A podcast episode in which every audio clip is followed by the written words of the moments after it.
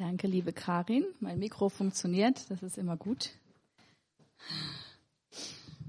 Ich freue mich, dass ich heute hier vor euch stehen darf. Ich freue mich über die Zeit, über die Gelegenheit, die wir heute Morgen haben, gemeinsam uns um Gott zu drehen, um gemeinsam aus seinem Wort zu hören, gemeinsam vor ihn zu kommen für dieses Vorrecht. Und ich denke immer wieder, wenn ich dann hier bin, nicht weil ich hier stehe, sondern weil mir dann auffällt oder bewusst wird, dass es dass es ein Privileg ist, die Freiheit, in der wir das tun, der Raum, in dem wir das tun, das Gebäude, in dem wir es tun, allein diese äußerlichen Dinge und, und, und die Freiheit, in der wir das tun. Und ich bin dankbar dafür. Ja.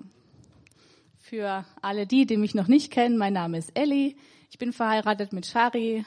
Wir haben drei Kinder im Alter von sieben, fünf und zwei. Das sind alles Jungs. Wir sind eine etwas laute Familie und wohnen mit hier im Haus. Ja, ich weiß nicht, wie es euch heute Morgen geht. So jedem. Ich kann euch ja nur von außen sehen. Ich sehe lächelnde, freundliche Gesichter. Bei manchen sehe ich auch was Ernstes mit dabei. Und ich habe euch als erstes, bevor ich so richtig in das Thema meiner Predigt einsteigen möchte, einen Vers mitgebracht, ähm, weil ich das Gefühl habe, das ist wichtig, dass anzusprechen. Hinter uns liegen Tage, mittlerweile sogar schon Wochen, in denen wir beunruhigende Nachrichten hören oder lesen. Wir hören über Krieg, wir hören über das, was in der Ukraine gerade passiert und weil es so eine örtliche Nähe hat, betrifft es uns vielleicht noch mal ganz anders, als würde es jetzt sagen wir mal auf einem anderen Kontinent oder ganz am Ende der Welt sozusagen stattfinden. Am 24. Februar war der, war der Angriff und seitdem hören wir jeden Tag darüber Nachrichten. Und es hat so eine große Präsenz. Ich weiß nicht, ob es euch da genauso geht, aber manchmal ist es so, man wacht auf und so das Erste, was man morgens überprüft, ist dann, was sind die neuen Nachrichten? Was, was kann man Neues hören, so über dieses Thema? Und ich will euch einen Vers vorlesen und euch den ganz bewusst zusprechen. Und ich möchte euch bitten, das aufzunehmen mit einem, mit einem offenen Herzen. Und das steht in Matthäus 24, Vers 6 und ich lese aus der Schlachterübersetzung. Ihr werdet aber von Kriegen und Kriegsgerüchten hören. Hab acht, erschreckt nicht. Denn dies alles muss geschehen, aber es ist noch nicht das Ende. Ja, ich merke, der geht so ein bisschen rum, der Vers, und ich habe das Gefühl gehabt, es wäre gut, dass sich mal wieder ganz bewusst äh, zu Gemüte zu führen und anzuhören, weil hier Gott direkt redet zu uns. Und ich manchmal denke ich, man ist vielleicht schnell im, im Amen und, und Halleluja sagen zu diesem Vers. Aber ich werde ihn gleich nochmal lesen und euch mit voller Absicht auffordern und ermutigen, erschreckt nicht, fürchtet euch nicht. Lasst euch nicht unter so einen, so einen Druck bringen, Es ist schrecklich, was da gerade in der Ukraine passiert. Und ich, ich, ich wünsche einfach, ich, ich bete, dass Gott allen Betroffenen beisteht. Lasst uns beten für die Situation in der Ukraine. Lasst uns beten für die Menschen dort. Beten für die Ukrainer und genauso beten für die Russen. Und, und beten für Frieden, für, für Bewahrung und für ein Ende des Kriegs. Und lasst uns vielleicht erwägen, auch praktisch zu helfen, wenn, wenn wir das können und wenn es in unserer Macht steht. Wenn der Heilige Geist da euer Herz berührt, dann lasst uns darin gehorsam sein. Ich finde es gleichzeitig berührend, auch zu sehen, welche Welle der Solidarität das Ganze gerade auslöst. Manchmal finde ich es ein bisschen bedenklich dabei, auch zu sehen, wie jetzt ein ganzes Volk so zum Bösewicht gemacht wird oder man zum Teil fast Hass spüren kann, ja, gegenüber den Russen. Und ich denke, das ist auch nicht die Antwort. Und da, ja, wir wollen gar nicht vielleicht tiefer auf dieses Thema eingehen, aber ich wollte euch für euch, für eure Herzen, für euch ganz persönlich sagen, ihr werdet von Kriegen und Kriegsgerüchten Gerüchten hören, aber habt Acht, erschreckt nicht. Denn dies alles muss geschehen, aber es ist noch nicht das Ende. Und da steckt was drin, dieses habt Acht oder seht zu. Das ist die andere Schlachter, aber ist egal.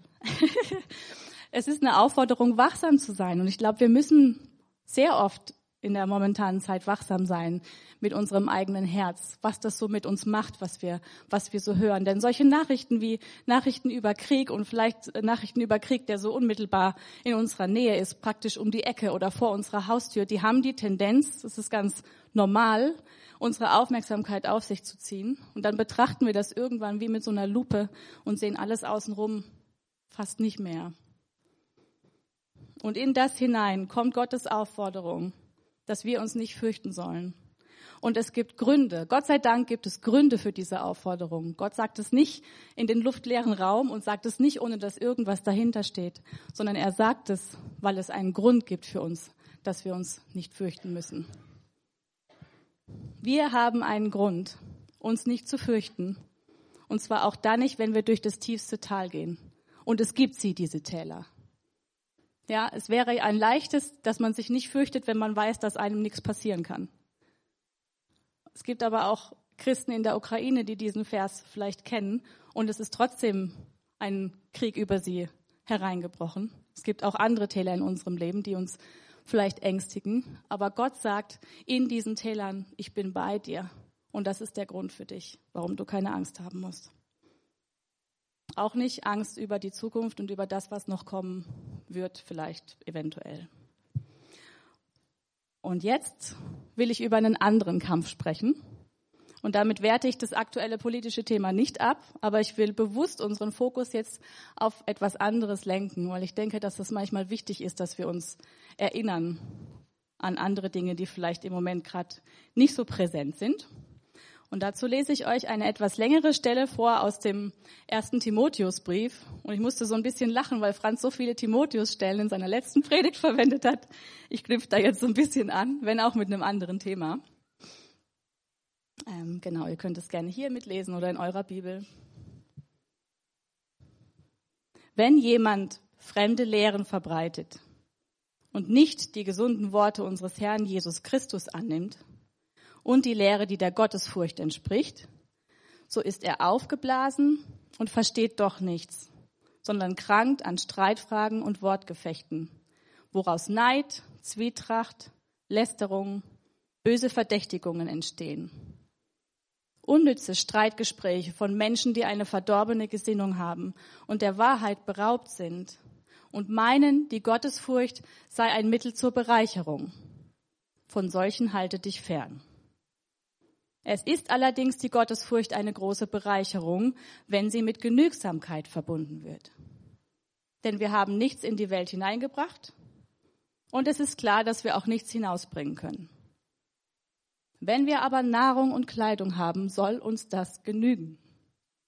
Denn die, welche reich werden wollen, fallen in Versuchung und Fallstricke und viele törichte und schädliche Begierden, welche die Menschen in Untergang und Verderben stürzen.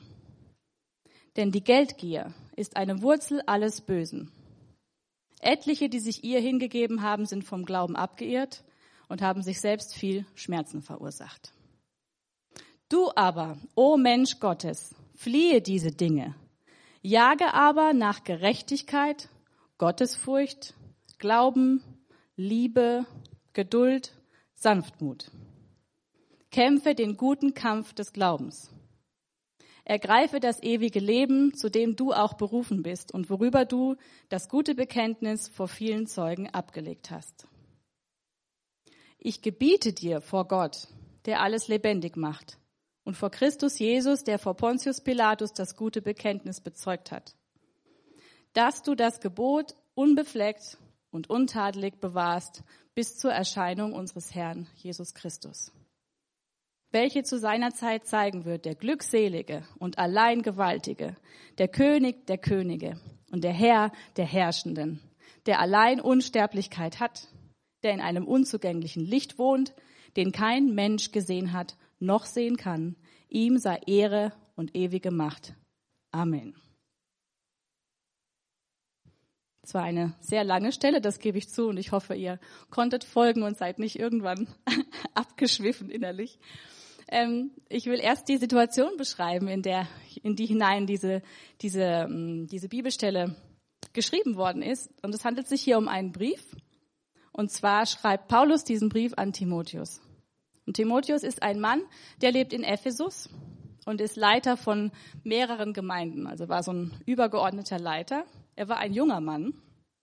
Und Ephesus war zu der damaligen Zeit eine Handelsstadt. Also wir würden heute eine Metropole sagen, ja, also eine wichtige, eine große Stadt. Und der Tempel der Artemis war da. Das war ein sehr wichtiger kultischer Ort. Dieser Ort hat die Religiosität der Stadt geprägt, die Kultur geprägt, auch die Wirtschaft geprägt. Wir lesen an anderen Stellen dazu, wie viele Leute eigentlich Geld verdient haben durch diesen, durch diesen Kult der Artemis und durch diesen Tempel. Und vielleicht könnte man es vergleichen, so ein bisschen, es hinkt, aber so wie Mekka für die muslimische Welt oder wie, wie, wie Rom für die Katholiken, ich sage das jetzt alles mit einem Augenzwinkern, ja, oder, oder vielleicht wie, wie New York für die Weltwirtschaft, so war Ephesus damals, so von der Bedeutsamkeit. Und das war auch die Atmosphäre in der Stadt. Und es war auch eine unmoralische Stadt, so wie viele andere Großstädte heutzutage auch. Ähm, und Timotheus, Timotheus hat dort gelebt, war wie gesagt ein junger Mann, ähm, dem einige Leute vielleicht seine, seine Rolle und die Verantwortung, die er hatte, nicht so ganz zugetraut haben, weil, weil er eben jung war. Ein Leiter, der sich in all dem Chaos irgendwie zurechtfinden musste, der theologische Fragen beantworten musste, der Fragen zum Lebensstil beantworten musste, und der Entscheidungen treffen musste, nicht nur in seinem eigenen Alltag als Jesus-Nachfolger, sondern für ganze Gemeinden, also mit einer großen Verantwortung. Und Paulus berät ihn und er ermutigt ihn so aus der Ferne. Und er erinnert ihn an die Grundlagen und daran, worum es wirklich geht. Das ist der Hintergrund zum Timotheusbrief. Und ich will jetzt zuerst auf den ersten Teil des Abschnitts kurz eingehen, weil der mir ins Auge gestochen ist, bevor wir uns dann um den guten Kampf drehen. Und ich habe ja gesagt, wir reden heute über einen, über einen anderen Kampf. Und ich lese dazu nochmal die Verse drei bis sieben vor, damit wir uns nochmal erinnern. Wenn jemand fremde Lehren verbreitet und nicht die gesunden Worte unseres Herrn Jesus Christus annimmt und die Lehre, die der Gottesfurcht entspricht, so ist er aufgeblasen und versteht doch nichts, sondern krankt an Streitfragen und Wortgefechten, woraus Neid, Zwietracht, Lästerung, böse Verdächtigungen entstehen, unnütze Streitgespräche von Menschen, die eine verdorbene Gesinnung haben und der Wahrheit beraubt sind und meinen, die Gottesfurcht sei ein Mittel zur Bereicherung. Oder andere Übersetzungen schreiben zum Gewinn. Von solchen halte dich fern. Und ich will jetzt an dieser Stelle einmal kurz unterbrechen mit einer direkten Frage an uns alle. Denken wir, Gottes Furcht ist ein Mittel zur Bereicherung oder zum Gewinn?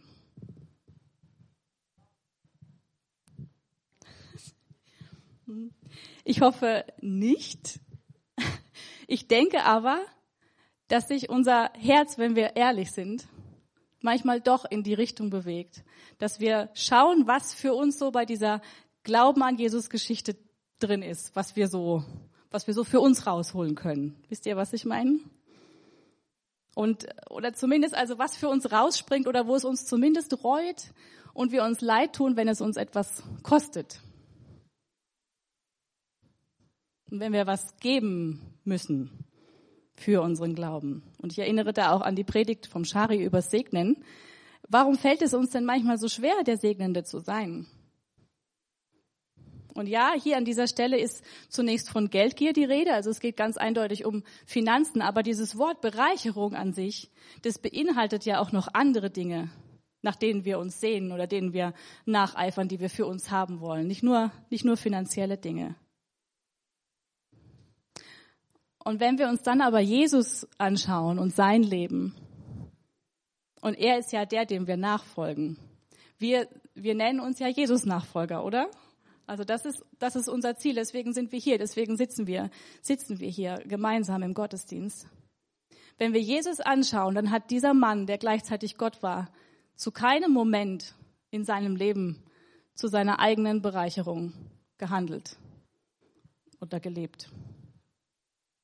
Und es wird uns auch nicht im Traum einfallen, dass wir, dass wir, dass wir annehmen könnten, dass Jesus diese Motivation gehabt hat oder diesen Antrieb zu irgendeinem Punkt in seinem Leben. Darauf würden wir nicht kommen. Also warum, warum halten wir dann so oft, oder ich kann von mir selber sprechen, so oft danach Ausschau, was für uns dabei rausspringt, Jesus nachzufolgen, an, an Segen oder an Gutem, an Heilung vielleicht oder wie auch immer man die Liste weiterschreiben möchte. Ich sehe es so ein bisschen rattern in euren Köpfen. Und ich glaube, äh, jetzt nur um das zu sagen, ich glaube, die Wünsche, die wir haben, wir wünschen uns gute Dinge in unserem Leben. Ich glaube, jeder wünscht sich das. Und das ist auch was Normales, es ist menschlich. Und ich glaube, jetzt die Wünsche, die wir in unserem Leben haben, jetzt zu verneinen und zu sagen, die sind nicht da oder sie wegzudrängen und versuchen jetzt ganz asketisch zu leben, das wäre unnatürlich und das würde vielleicht sogar mehr Schaden hervorbringen, als, als dass es was Gutes wäre. Aber was ich jetzt meine, ist der Fokus, wofür ich lebe und was mich antreibt. Ich hoffe, ihr könnt mir, ihr könnt mir da folgen. Liegt mein Fokus bei der Jesus-Nachfolge hauptsächlich auf ich, mich, meiner, mir, Herr segne uns alle vier? Oder ist er nach außen gerichtet? Ich glaube, das ist die Frage. Und wenn wir feststellen, dass die die erste Option, die ich gerade genannt habe, dass die im Übermaß vorhanden ist, dann ist eben die Frage, ob dann unsere Jesus-Nachfolge eine Nachfolge ist, die wirklich Jesus nachfolgt. Weil wir gesehen haben, weil wir uns erinnert haben, dass Jesus so nicht war. Und wenn wir Jesus nachfolgen wollen, das heißt, wenn wir ihm ähnlich werden wollen, dann müsste dieser Bereich immer kleiner werden und der andere Bereich immer mehr zunehmen.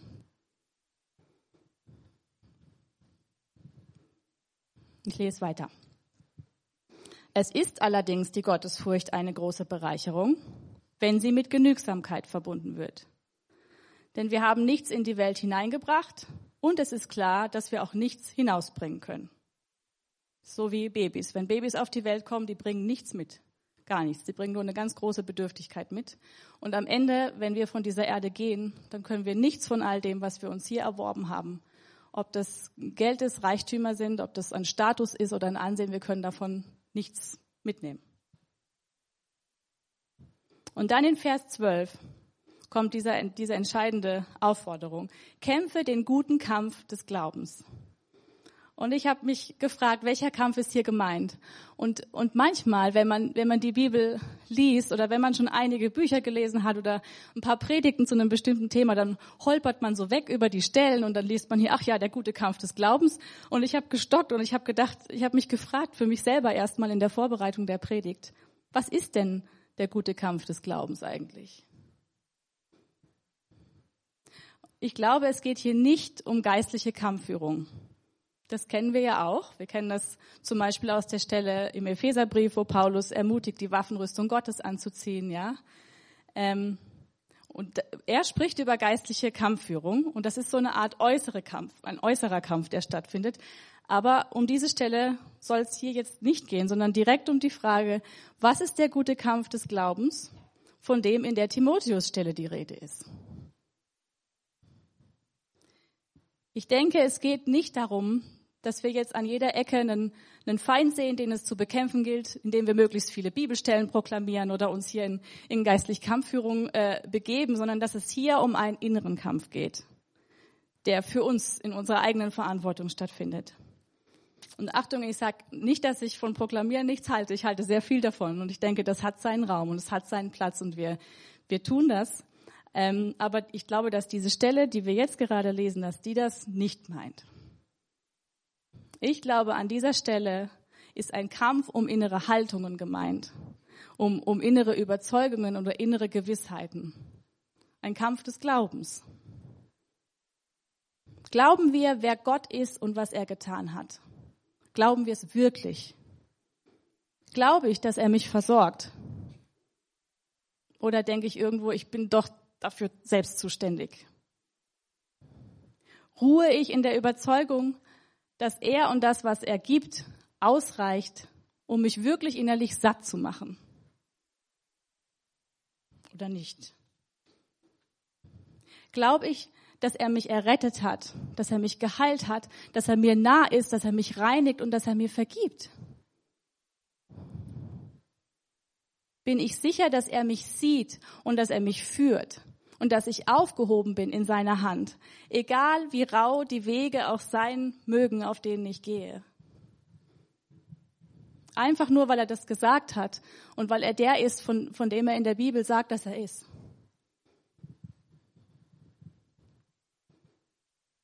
Das waren jetzt nur ein paar von diesen Überzeugungen, von denen ich denke, dass, dass die in unser Herz reingehören und um die, um dass wir um sie kämpfen sollten.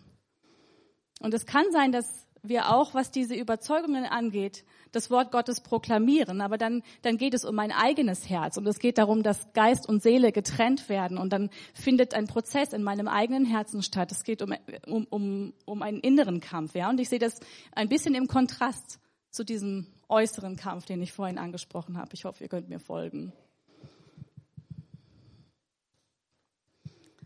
Ähm, Im Vers vor der Aufforderung dazu, den guten Kampf des Glaubens zu führen, in Vers 11 heißt es, jage aber nach Gerechtigkeit, Gottesfurcht, Glauben, Liebe, Geduld und Sanftmut. Und das sind das sind wunderbare Punkte und wenn man, wenn man drauf eingehen würde, dann könnte man, glaube ich, damit schon eine ganze Predigt füllen, füllen, dass man jetzt jeden Begriff hier auseinander nimmt. Aber zusammengenommen sind das alles Eigenschaften von Gott. Und das sind Eigenschaften, die er in uns eingraviert sehen möchte. Und ich glaube, die Frage für uns heute Morgen ist, spiegeln wir ihn in diesen Punkten wieder? Und da wünsche ich mir von ganzem Herzen, dass ich das mehr und mehr tue. Ihr auch?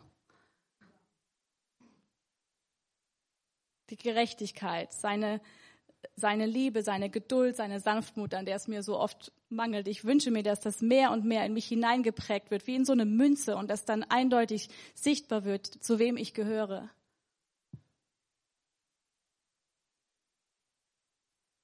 Und ich glaube, nur dann, wenn, wenn unsere Haltung, wenn unsere inneren Überzeugungen stimmen und wenn wir erkannt haben, ich bin nicht der Nabel der Welt, und Gott will durch mich andere segnen und will durch mich seine Liebe, seine Geduld, seine Sanftmut und seine Gerechtigkeit in die Welt rausbringen. Und er will die Ehrfurcht vor ihm in mein Herz pflanzen. Und er will den Glauben an ihn, an sein Wesen und an sein Wort und an die Art, wie, wie er handelt, die will er in mich hinein ausgießen. Und zwar so, dass es nach außen sichtbar wird. Und wenn ich dazu dann zusätzlich auch noch glaube, dass er mir alles, was ich dazu brauche, gibt oder bereits gegeben hat. Erst dann kämpfe ich wirklich den guten Kampf des Glaubens. Oder vielleicht kann man sagen, erst dann erringe ich wirklich Siege im guten Kampf des Glaubens. Weil es dann zu meiner, zu meiner tiefsten Überzeugung wird und zu der Grundlage, von der aus ich denke, Entscheidungen treffe, rede, mit anderen Menschen umgehe, durch diese Welt gehe. Und dann stehe ich in der Position, in der Gott mich haben will, weil er sich dann durch mich verherrlichen kann. Und ich spiegle ihn wieder mit meinem Leben, wie eine Münze, die sein, die sein Siegel so eingeprägt hat. Und ich glaube, das ist der gute Kampf, der hier gemeint ist an dieser Stelle, daran festzuhalten, was er gesagt hat über sich selbst und über seine Eigenschaften und darüber, was er gesagt hat darüber, wie wir leben sollen und einfach immer wieder Jesus zu betrachten in der Art und Weise, wie er gewandelt ist auf dieser Erde, wie er umgegangen ist mit Menschen, wie er sich hat unterbrechen lassen in seinen Wegen, wie er bereit war zuzuhören, wie er bereit war zu geben, auch vielleicht an Punkten, wo er körperlich schon nicht mehr konnte, wie, wie er sich zurückgezogen hat, um sich vom Vater füllen zu lassen und nicht wisst ihr, was ich meine? So diese, diese Unterschiede, so wo ich mich so oft erlebe im Alltag und ich bin motzig oder ich gucke nach der nächsten Gelegenheit, um, um, um äh, mich auszuruhen oder nach meiner Bequemlichkeit. Ich sehe das nicht bei Jesus. Und da merke ich Unterschiede zwischen meinem Wandel und seinem. Und da möchte ich wachsen und ich möchte ihm ähnlicher werden. Und ich denke, wir wollen das alle. Und wir sind gemeinsam auf dieser, auf dieser Reise. Wir haben den Wunsch in uns, Jesus, wir wollen dir nachfolgen. Du bist unser Vorbild. Du bist der, der Begründer unseres Glaubens und dir wollen wir ähnlich werden und deinen Charakter in uns tragen. Und wir wollen, die, dass die Welt dadurch gesegnet wird, dass sie deinen Charakter in uns sieht und praktisch erlebt. Ich glaube, da steckt, da steckt so viel Kraft drin und so viel, so viel Licht drin. Und das, und ich wünsche mir das so für uns als ganze Gemeinde, dass das uns immer mehr und mehr formt und prägt und dass es, dass es nach außen geht.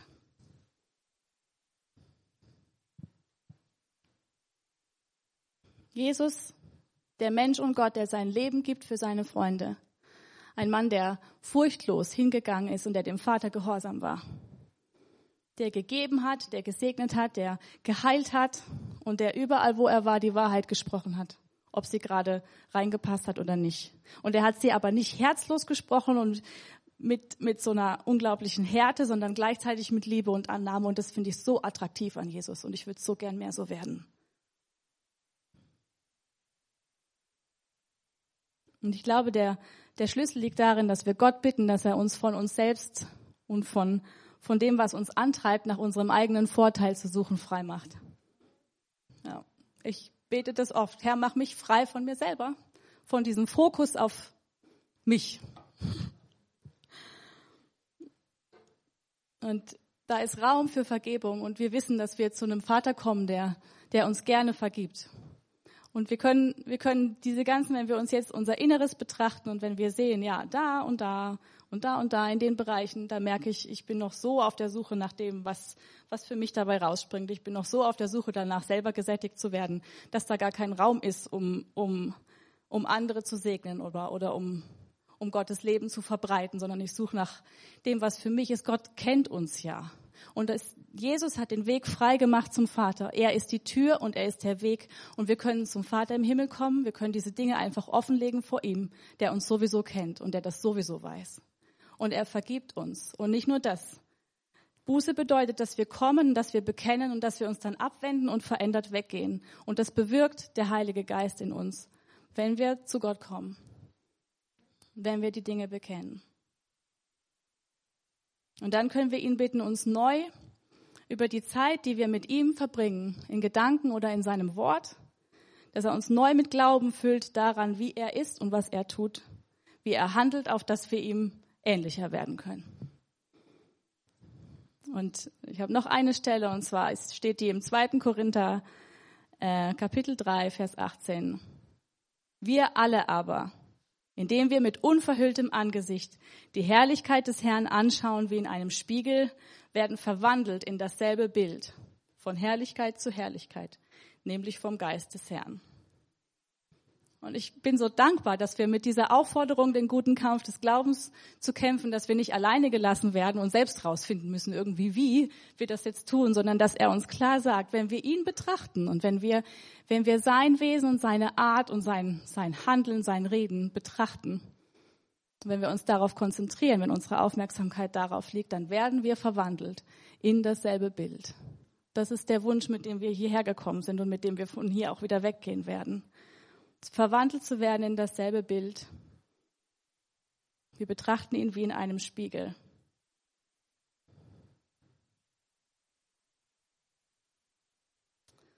Und ich wünsche mir für heute Morgen, dass wir das gemeinsam gleich tun im Anschluss, dass wir vor ihn kommen in Ehrlichkeit und ihm die Bereiche bringen, wo das noch nicht so ist. Und dass wir ihn dann bitten, uns frei zu machen davon, unseren unseren Fokus zu verändern. Und ich weiß, ich habe hier schon mal über Fokus gesprochen, aber ich mache das, ich wiederhole das deswegen, weil ich denke, es ist, es ist so wichtig für unser Leben. Es ist so wichtig darüber, was, was überhaupt für Auswirkungen durch unser Leben hervorkommen. Wenn diese Grundlagen, wenn diese Überzeugungen, diese, diese Gewissheiten, wenn die in unserem Herzen verankert sind, dann verändert das unsere, unser eigenes Leben und die Welt um uns herum.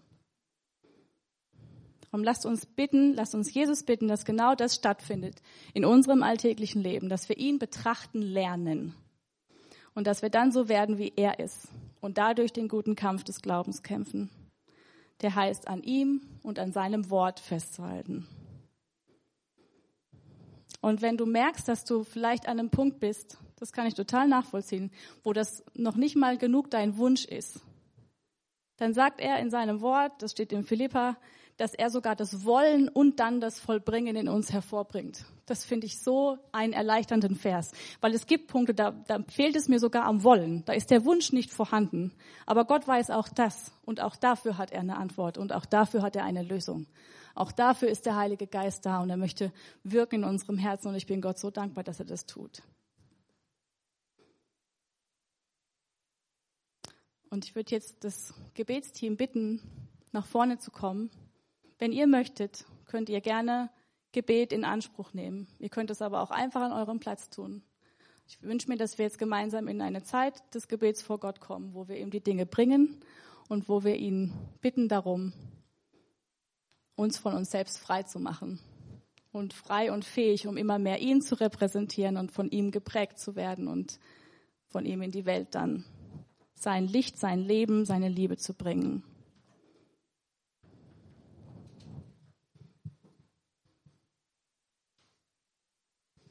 Und das Lobpreisteam wird uns musikalisch dazu ein bisschen einfach untermalen und unterstützen. Genau. Amen.